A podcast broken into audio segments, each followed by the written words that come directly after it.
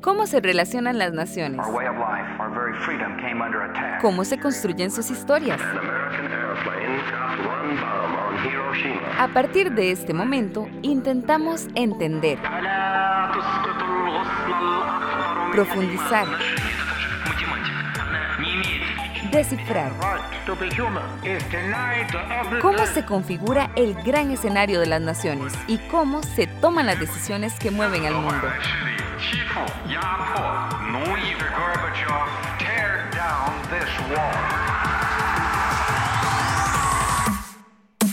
Esto es Escenarios Globales, una producción de Radio Monumental.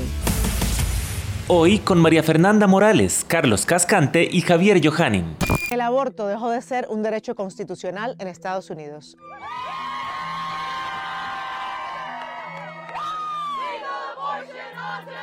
Así lo decidió la Corte Suprema del país de mayoría conservadora. En una decisión muy poco habitual, el tribunal revocó su propia e histórica sentencia de 1973, conocida como Roe vs. Wade, que era el precedente legal que garantizaba el derecho a la interrupción voluntaria del embarazo a nivel federal. A partir de ahora, cada estado podrá decidir si mantiene el derecho al aborto o, por el contrario, ilegaliza esta práctica, como ya han anunciado al menos la mitad de los territorios. Estas restricciones van a afectar a millones de mujeres y desatar numerosas batallas legales y políticas en un país muy dividido al respecto. Hace unos días se dio un, fallo de la Corte Suprema de Justicia de los Estados Unidos que fue brutal a nivel mundial. Y es donde uno ve que lo que pasa en Estados Unidos, dentro de los Estados Unidos, aunque no tenga una relación inmediata con la política exterior de los Estados Unidos, genera olas en todo el mundo, que fue la decisión de la Corte Suprema de Justicia de los Estados Unidos de eliminar una jurisprudencia anterior de la Corte que establecía que en Estados Unidos el aborto era un derecho constitucional. Entonces, sobre la base de eso, la, idea que vamos a tener para estos 40 minutos de, de conversación es hablar un poco sobre el fallo, pero como una base para entrar un poquito a hablar del sistema político de los Estados Unidos, tal vez eh, empezamos hablando un poquitito del, del fallo, Fer. Claro, eh, creo que aquí en términos de contextualización y, creo que antes de entrar a la discusión es sumamente interesante cómo el, aspectos de la política interna inciden en la política internacional. Yo sé que ya esto es hilar más en lo conceptual y lo teórico, pero es parte de comprender, por ejemplo, cómo en un país, ¿verdad?, una potencia como los Estados Unidos, lo que sucede a nivel interno, eh, de alguna u otra forma, como lo mencionaba don Carlos anteriormente, va a tener algún, algún efecto, eh, no diría inmediatamente, pero esas ondas expansivas van a ir teniendo efectos en los diferentes países, porque al final, eh, nos guste o no, son países referentes, en lo positivo o en lo negativo, económicamente, políticamente, en materia de derechos humanos. Y aquí estamos hablando un tema sumamente sensible, que es un tema de derechos humanos, aunque muchas personas no lo quieran considerar tema de derechos humanos. Y aquí, bueno, esa es una posición que yo enfatizo porque me parece que en los discursos se relativiza mucho y se deja al ámbito político, ¿verdad? Eh, que es como el, el, instrumento, ¿verdad? Para muchos discursos de este, estos temas minimizarlos, ¿verdad? Eh, es un tema de derechos humanos eh, y, por ejemplo, en una región como Centroamérica, eh, para el caso específico del fallo, que tiene legislaciones sumamente restrictivas en materia de, eh, de, aborto, ¿verdad? Y no es promoción del aborto, yo creo que esto es importante tomarlo en cuenta.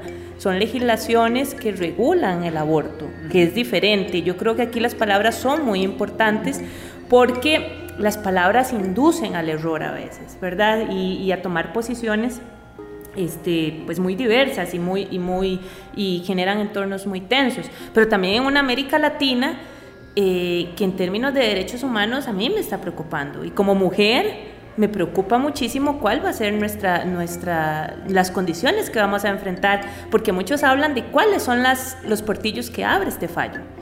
Pero yo creo que es importante hablar del, fallo y ¿Qué sucede o cómo, cuál es la estructura de este sistema, verdad, en los Estados Unidos que diverge muchísimo de nuestro sistema de justicia en Costa Rica, para que también quienes nos escuchan eh, tengamos una noción, verdad, de, cómo fue lo que de qué fue lo que sucedió y hasta dónde podría llegar. Sí, yo creo que como mencionabas, el fallo tiene una importancia interna muy fuerte, verdad. Hay que recordar que es un fallo que sucede en la década de los 70 eh, y que es un fallo que, como bien decís, eh, viene a regular el tema del aborto, ¿verdad? No desde una perspectiva del derecho a la mujer a decidir, el fallo no lo menciona y, y deja claro que no es eso, sino es el derecho a la salud, ¿verdad? De la mujer y que contrasta mucho a nivel interno estadounidense porque, bueno, hay que recordar que también en la época estaban las eh, esterilizaciones forzadas, ¿verdad? en, los pueblos afrodescendientes, ¿verdad? Entonces,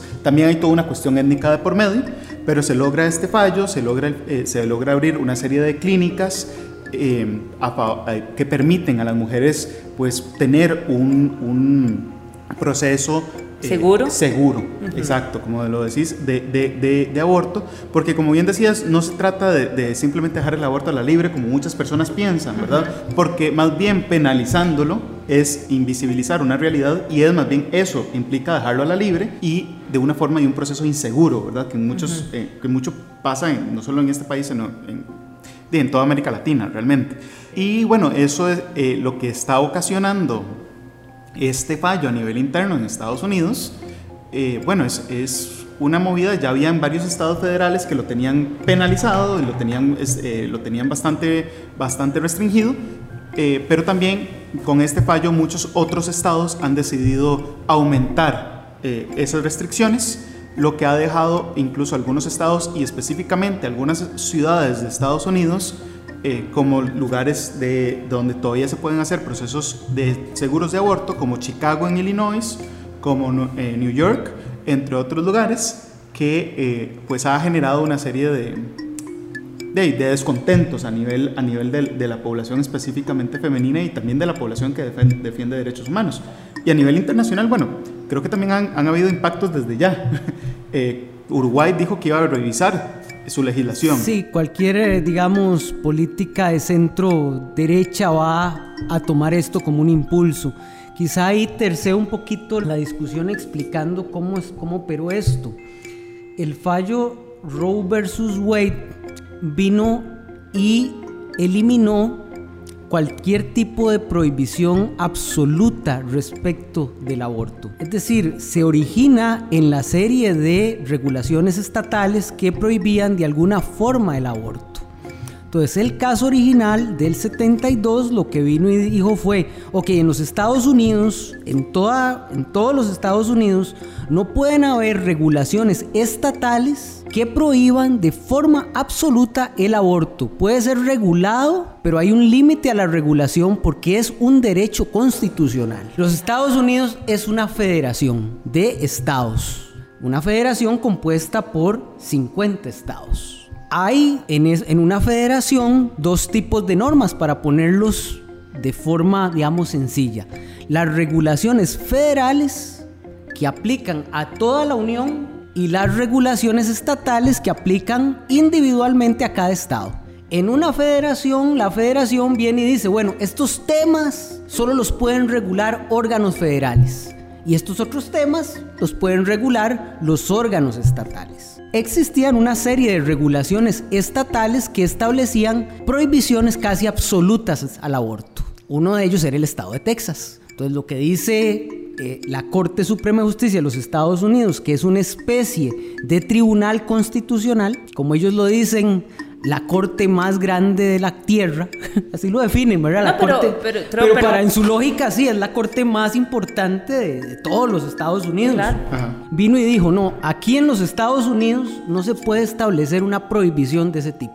No es que vinieron y establecieron el aborto como tal. Lo que establecieron fue una prohibición a regulaciones que eliminaran completamente el derecho del aborto. A regulaciones restrictivas. Exactamente. La regulación no puede ser tan restrictiva que elimine el derecho. A partir de ahí los estados fueron haciendo regulaciones que se adaptaban más o menos a esos cánones constitucionales de acuerdo con la Corte de los Estados Unidos. ¿Por qué la Corte falló así? Porque venimos de una etapa de los 60 que en los Estados Unidos fue una etapa de explosión de libertades públicas y la Corte estaba controlada por jueces liberales. Creo que sería importante contarles a quienes nos escuchan cuál es la composición de los jueces actualmente, de la Corte. vamos a ver, la cómo se eligen? La Corte de los Estados Unidos, desde, vamos a ver, la composición de la Corte de los Estados Unidos no está regulada por la Constitución, sino que hay una ley de carácter federal que establece la forma en que está constituida la Corte.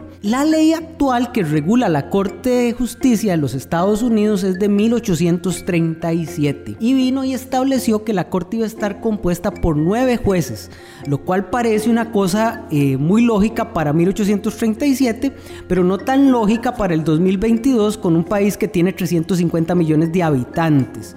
La población en los Estados Unidos de 1837 no llegaba a los 50 millones de habitantes. Pero bueno, es algo que nadie toca. El que estuvo más cerca de cambiar eso fue Franklin Roosevelt, cuando la corte, que era muy conservadora, se opuso a New Deal y Franklin Roosevelt amenazó con ampliar la corte, que es una discusión que ahora también se da, eh, para eso.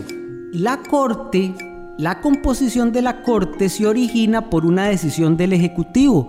El Ejecutivo propone y nombra a quienes integran la Corte. Entonces, dependiendo de si el Ejecutivo es muy conservador o muy liberal, nombrará jueces muy conservadores o muy liberales.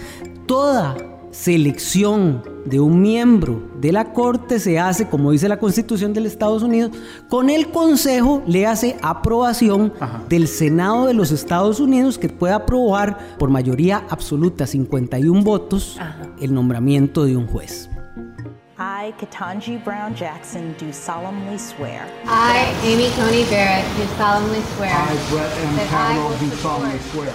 I, Neil M. Gorsuch, do solemnly swear. I, Sonia Sotomayor, do solemnly swear that I will administer justice without respect to persons and do equal right to the poor and to the rich, and that I will faithfully and impartially discharge and perform all of the duties incumbent upon me as an Associate Justice of the Supreme Court of the United States.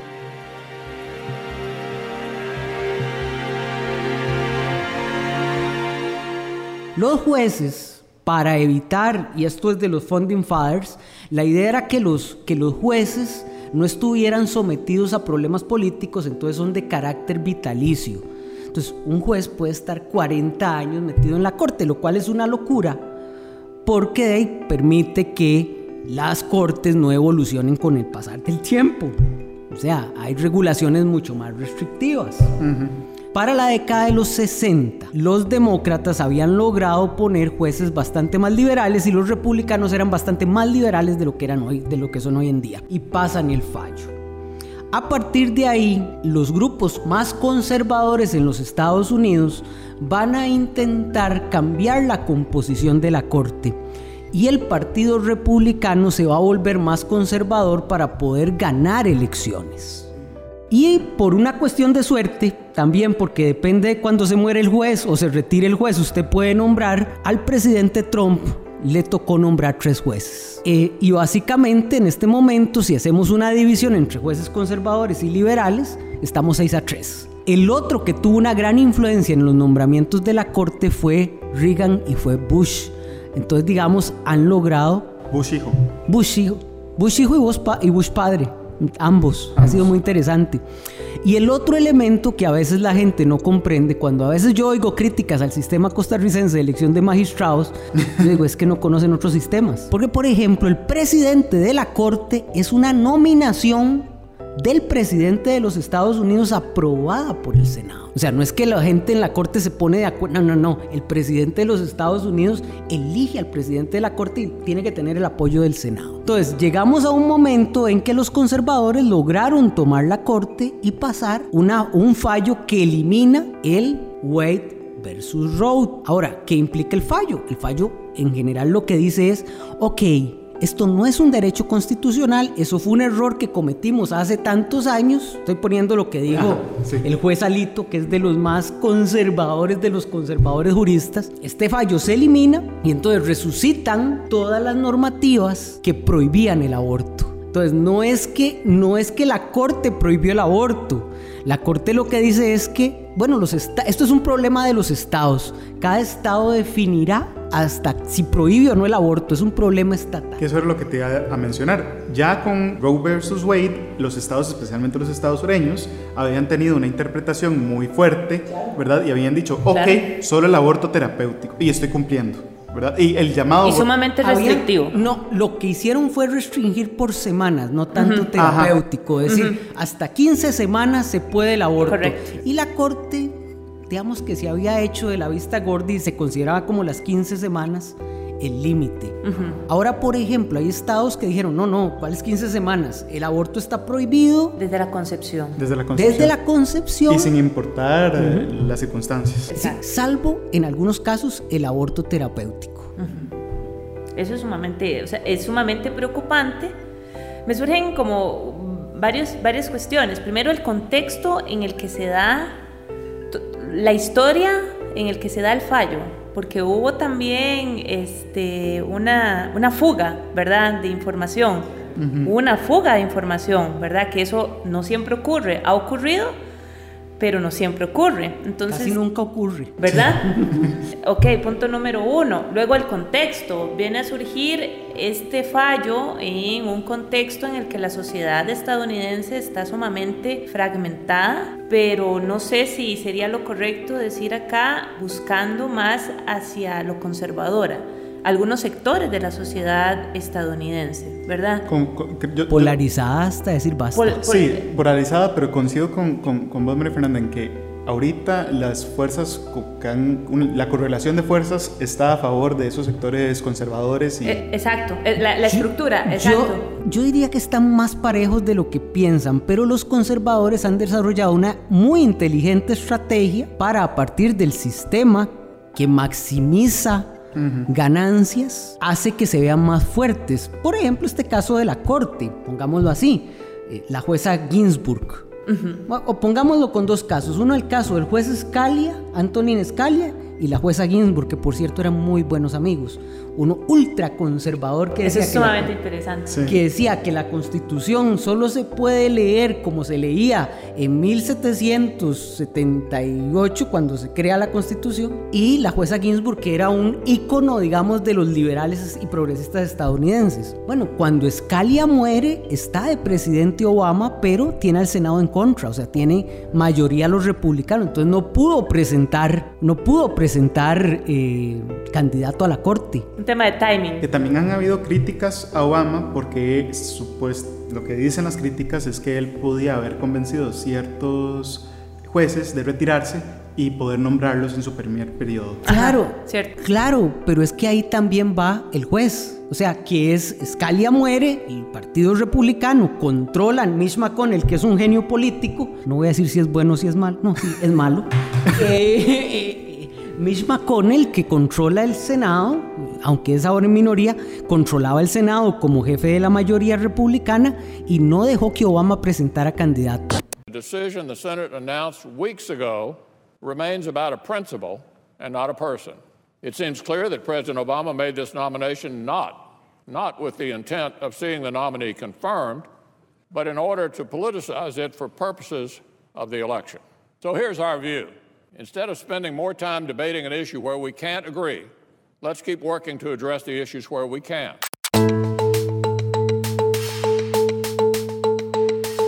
Por más centristas que buscó Obama, porque Obama buscaba un centrista que le, por lo menos equilibrara la corte, no. Y en el caso de la jueza Ginsburg, el problema es que muchos pidieron retírese en el primer gobierno de Obama. Ajá retírese para que puedan nombrar a alguien de 50 años que pueda emparejar el asunto. Y a la señora se le metió entre y ceja que el movimiento progresista y los derechos sociales no podían vivir sin ella. Y entonces no se retira, muere de cáncer en plena administración Trump, faltando unos días y Trump con la mayoría suficiente en el Senado pasó un nombramiento completamente de una mujer de derecha y conservadora. Entonces es un sistema que depende también mucho de la, de la contingencia, ¿verdad? Sí, muy politizado. Por ejemplo, ahora, y va a sonar feo, pero hay un montón de progresistas en los Estados Unidos que se preocupan mucho por la salud de Clarence Thomas que es el juez más veterano, que es ultra, sub, ultra, super conservador. Eh, y están preocupados para ver si, si el señor se enferma gravemente y, y sale antes de que pierdan la mayoría en el Senado. Si los demócratas quedan en minoría en el Senado, de le van a bloquear el nombramiento de cualquier juez en la corte de los republicanos. Y algo que tiene el sistema estadounidense es que se puede quedar sin un juez por mucho tiempo. Lo que pasa es que la corte falla con ocho personas. Con ocho personas y si quedan cuatro a cuatro, por ejemplo, se mantiene el precedente. Se mantiene el precedente. Ah. No, es un mundo. La Suprema Corte de los Estados Unidos es súper interesante. Bueno, y preocupante en, en este caso, ¿verdad? Porque ¿qué, lo, lo, que hablábamos anteriormente al iniciar el podcast, ¿qué significa esto? Eh, hay muchas discusiones en términos de los significados para los derechos de las mujeres en general, los derechos de las personas con capacidad de quedar embarazadas. Y aquí me refiero a las personas con capacidad de quedar embarazadas porque nos referimos también a la población no binaria, ¿Sí? a la población transexual. No, los derechos, los derechos de matrimonio, por ejemplo, están en el debate. Porque, por ejemplo, Clarence Thomas, que es el juez más ultraconservador, que, es, que, eso es, que eso es las paradojas. Clarence Thomas entra, oigan las paradojas, Clarence Thomas es nombrado juez en la administración de Bush padre, siendo el encargado del comité de nombramientos eh, Joe Biden, con acusaciones Clarence Thomas de acoso sexual. After approximately three months of working there, he asked me to go out socially with him. What happened next and telling the world about it are the two most difficult experiences of my life. It is only I would like to start by saying unequivocally uncategorically that I deny each and every single allegation against me today that suggested in any way. I solemnly swear that I will support and defend the Constitution of the United States against all enemies.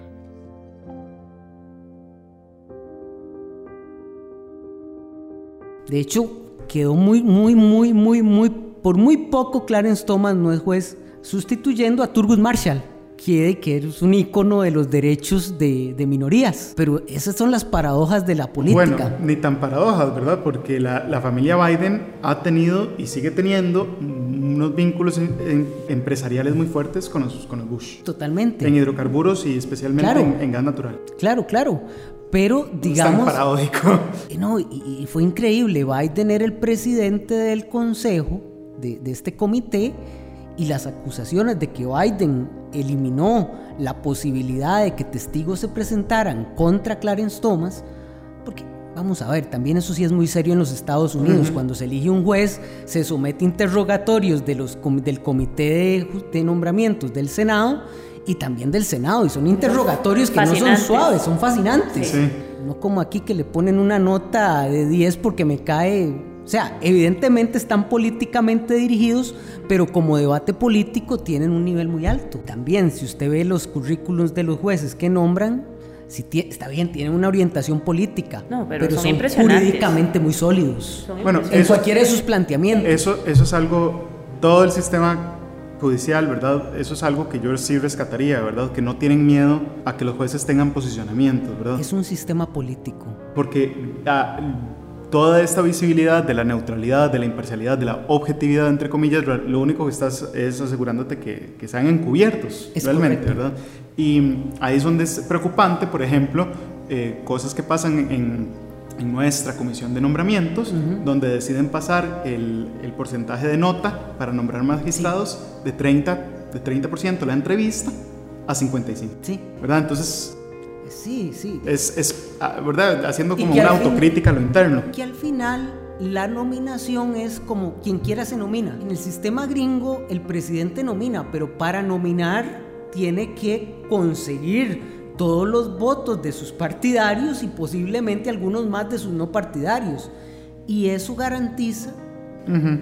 Algún equilibrio. Y refleja si, el nivel de, cohesión que tenga en términos políticos, ¿verdad? Es todo un ejercicio el político. Músculo. Exactamente. El músculo, político que tenga un presidente. Por ejemplo, ahora que nombraron a la primera mujer negra, Kentucky Brown, Biden tenía tres candidatas posibles y se eligió esta porque esta aglutinaba los 50 votos demócratas.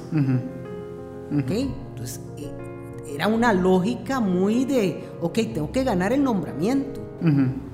Y estratégico, porque es bastante joven. Claro. Es bastante porque joven. Los republicanos han nombrado gente de 50 años que goza de estupenda salud y que probablemente estarán ahí por 40 años, como, estuvo, como ha estado Clarence Thomas desde, desde los 90.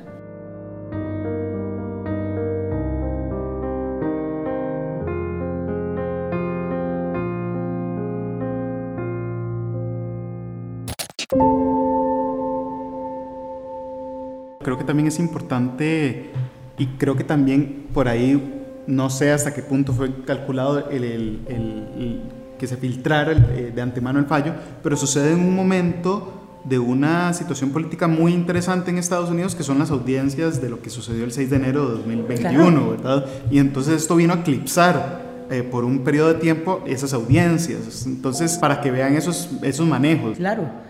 Y vamos a ver también el uso político del fallo, es decir, los, los demócratas que están muy mal porque la inflación está al 9% al, a junio de este año, eh, con un presidente muy débil, con algunos éxitos legislativos, pero no lo que el presidente propuso. Y, y con una aprobación. Con una aprobación cercana a la de... 34% de las, de, las, de las encuestas más que he visto, 34% de aprobación en las más rudas, en las más está entre 34 y 39. Ajá. Y en la no más... sube el 40, no sube al 40. no. Y en, la, y en la desaprobación, la más fuerte que vi es un 62%. Correcto. E, entonces, los demócratas usan el fallo para hacer discurso de campaña. Y es muy interesante y será muy interesante ver si les funciona. Porque entonces eso revolvería un poco la línea de, la, digamos, de los saberes comunes de la política estadounidense, que es, así como va la economía, así va la elección. Entonces la pregunta es, ¿la, la polarización política será tanta que movilizará a los demócratas y a los independientes un fallo como estos, tanto como está movilizando a los republicanos?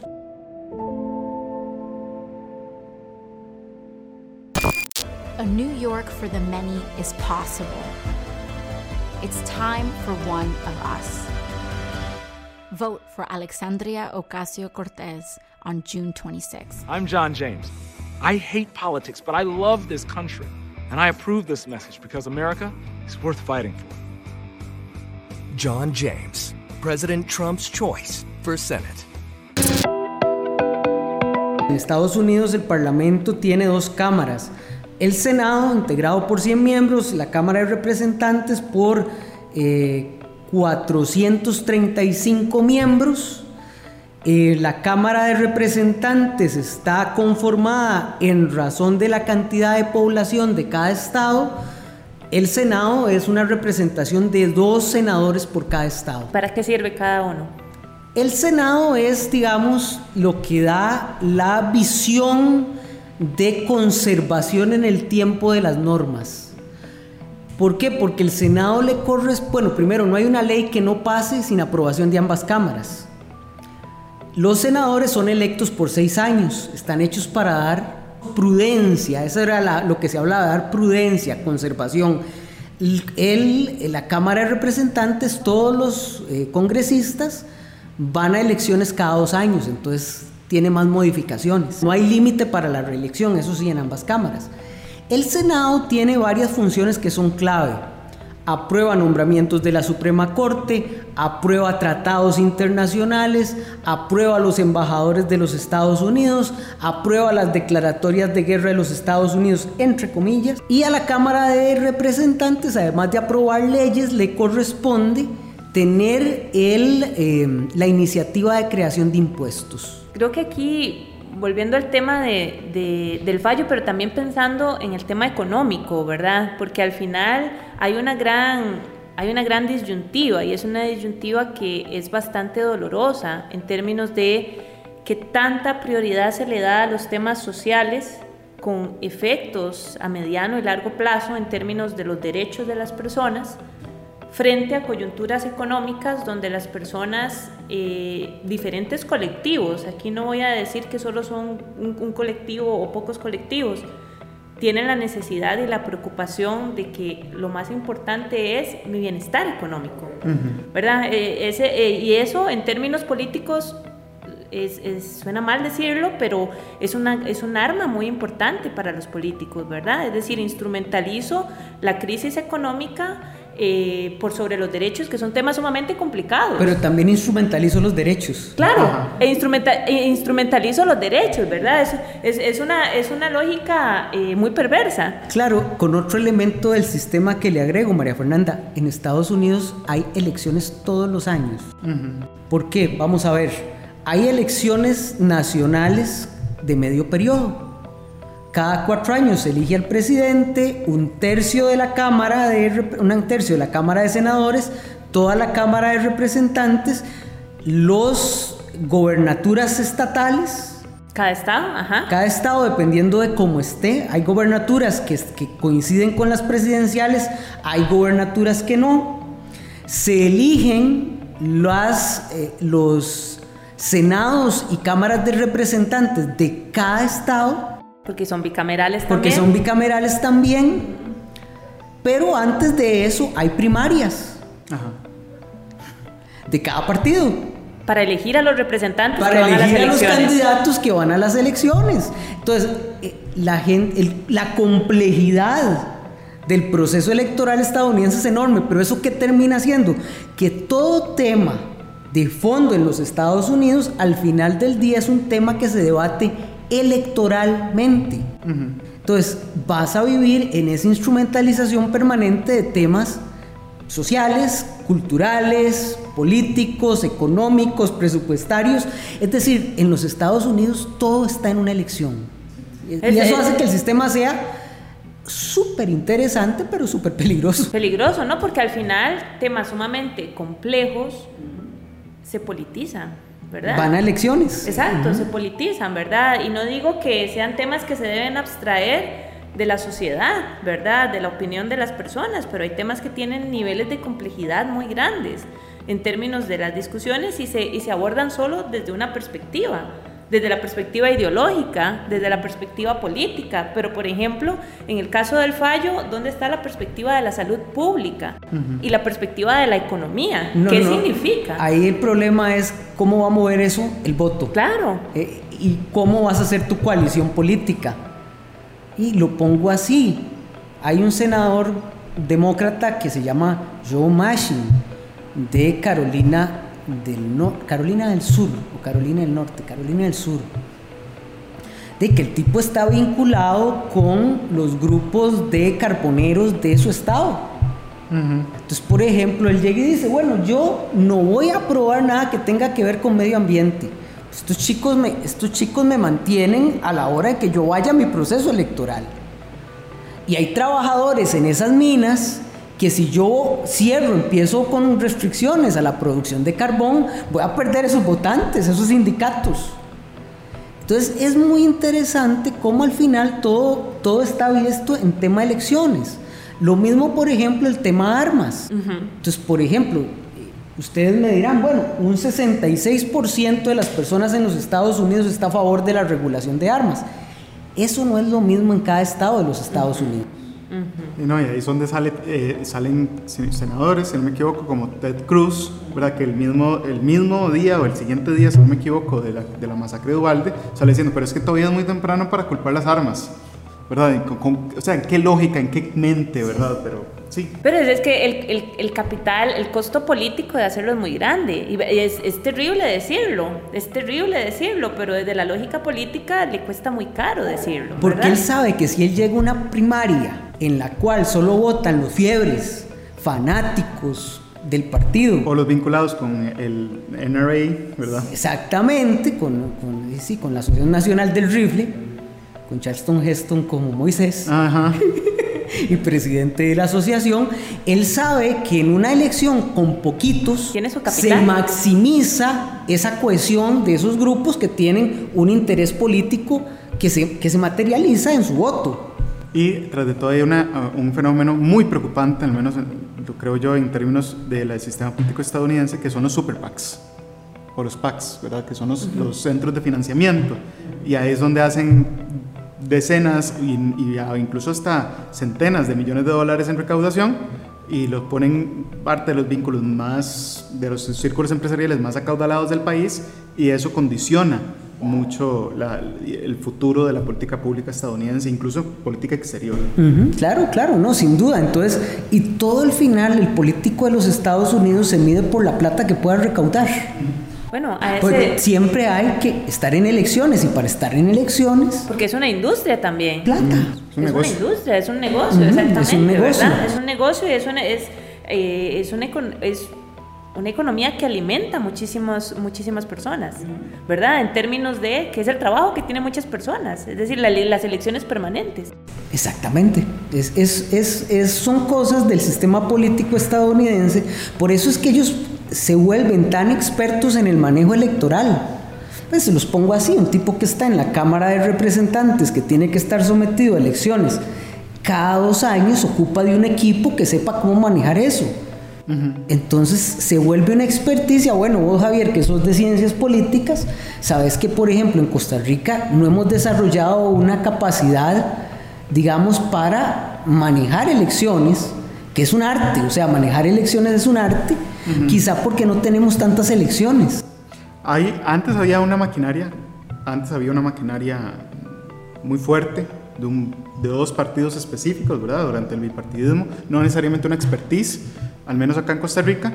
Y sí, eso es algo que, que se ha ido, ha habido como una, una cierta demanda al respecto, pero que no sea, al menos desde, desde el ámbito del manejo político, no, no se ha hecho, pero sí desde el manejo de la comunicación política, que es muy diferente, ¿verdad? Sí, pero digamos, no desde el manejo científico, de encuestas, no. de... Técnico, no. técnico, porque es que hay que ver... No, pero bueno, también es que aquí tenemos... Eh, ciertas casas encuestadoras que son problemáticas, ¿verdad? Hemos tenido experiencias. Y, y, parece ser que, es, parece ser que es, es, más rentable pagar la encuesta que estudiar la encuesta, ¿verdad? Claro, lo que pasa es que vos ves en Estados Unidos gente que se especializa, pollster, es decir, gente que se especializa en cada partido en leer encuestas, en ir más allá, en hacer focus group, es decir, manejo científico con herramientas de ciencia política de la campaña.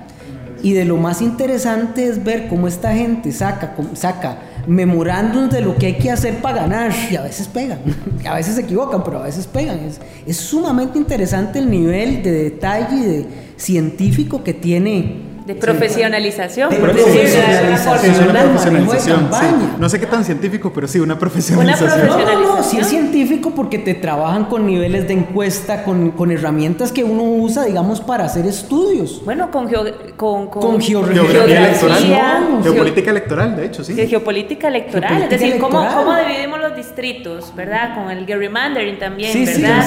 exactamente, ¿verdad? ¿Cuál es la mejor distribución posible en términos que eso es muy, perdona que te interrumpa, Fernanda, pero eso es muy importante ahorita porque algo que hizo Trump durante su administración fue un empuje por reescribir, reescribir las circunscripciones electorales en Estados Unidos, ¿verdad? Aquí tenemos las circunscripciones electorales básicamente lo mismo que los cantones, en Estados Unidos no. Y eh, lo que sucede en Estados Unidos es una geopolítica electoral muy interesante donde eh, dependiendo de la correlación de fuerzas, pues se pueden reescribir las circunscripciones electorales y asegurarte que dentro de esa circunscripción electoral esté la mayoría que yo quiero que Claro, exacto. Y lo usan los dos partidos porque eso es una decisión estatal. Eh, ¿Cómo funciona eso? Cada 10 años se hace el censo. Dependiendo del censo, cada estado determina cuál va a ser la forma de circunscripción de los eh, distritos congresionales, es decir, de los miembros de la Cámara Baja. Dependiendo del Estado, eso a veces lo define el, el Parlamento Estatal, el Congreso Estatal, con posibilidad de veto del gobernador, por eso es tan importante el gobernador, en algunos los propone el gobernador y en algunos muy pocos hay una comisión especial y ya la Suprema Corte Conservadora dijo que en eso no se iba a meter. O sea, que eso es, que eso es totalmente estatal. Entonces, uno de los pleitos grandes en los Estados Unidos es pasar una ley, digamos, nacional para evitar este tipo de cosas. Por, por ejemplo, esto lo hacen los demócratas y los republicanos. Es, es, esto es guerra. Esto es guerra. Eh, pero sí es interesante el sistema en términos de lo que, de, de, de lo que enfoca. Por ejemplo, figuras como Trump de, fueron el ejemplo para formas de hacer política en América Latina. argument is that you bought yourself some time and you didn't use it to prepare hospitals, you didn't use it to ramp up testing. Right you're now, so, you're nearly so, 20 million you're so people disgraceful. are unemployed. It's so disgraceful the way you say thousands- that. Look, look. You know you're a fake. You know that your whole network, the way you cover it, is fake. And most of you, and not all of you, but the people are wise to you. That's why you have a lower a lower approval rating than you've ever had before, times probably three. What do you say the Americans were scared, though? I guess nearly 200 dead, 14,000 who are sick, millions, as you witnessed, who are scared right now. What do you say to Americans who are watching you right now who are scared? Uh, I say that you're a terrible reporter. That's what I say. Al final, a lo que hablábamos al, inicio del podcast, ¿verdad? Es decir, ¿por qué temas de la política interna de un país eh, como Estados Unidos al final nos afectan a nosotros, ¿verdad? Sin importar la distancia, sin importar que vivimos en, en otro país. E incluso me iría a algo más micro, como las decisiones de la Corte Suprema de Justicia de los Estados Unidos afectan la política internacional este fallo, pero también, por ejemplo, algo sumamente preocupante, las limitantes de la Corte a que, a que el Ejecutivo pueda limitar emisiones de dióxido de carbono. Ah. Estamos en un contexto sumamente Totalmente. preocupante, ¿verdad? Cambio climático, derechos humanos. eh, Con el país más contaminador de la Tierra. es por exactamente el mayor emisor, emisor de, de CO2. Es Sí. decir, cuáles son las implicaciones y cuál es su alcance en términos de que otros países, si están alineados o no alineados con este, el, el brazo político ¿verdad? que está guiando eh, a este país, tomen esto como referente. ¿Cuál liderazgo van a tener los Estados Unidos en el discurso del orden liberal de liderar transformaciones en ambiente? Ninguno. Y como un país como China, ya en el juego geopolítico, toma ventaja de esto, en un discurso tal vez que no nos guste tanto a algunos, pero más coherente en términos de cuáles son mis acciones. O sea, no, es, no se está de acuerdo con China en llegar y decir yo sigo contaminando porque ellos siguen contaminando, pero tiene coherencia en llegar y decir, pero es que estos di- dicen que hacen una cosa, pero Exacto. hacen otra. Es ¿verdad? coherente, exacto, exactamente. ¿Con qué liderazgo me vas a hablar si tu Suprema Corte piensa completamente distinto? No me vengan a hablar de derechos humanos, eso es la paradoja.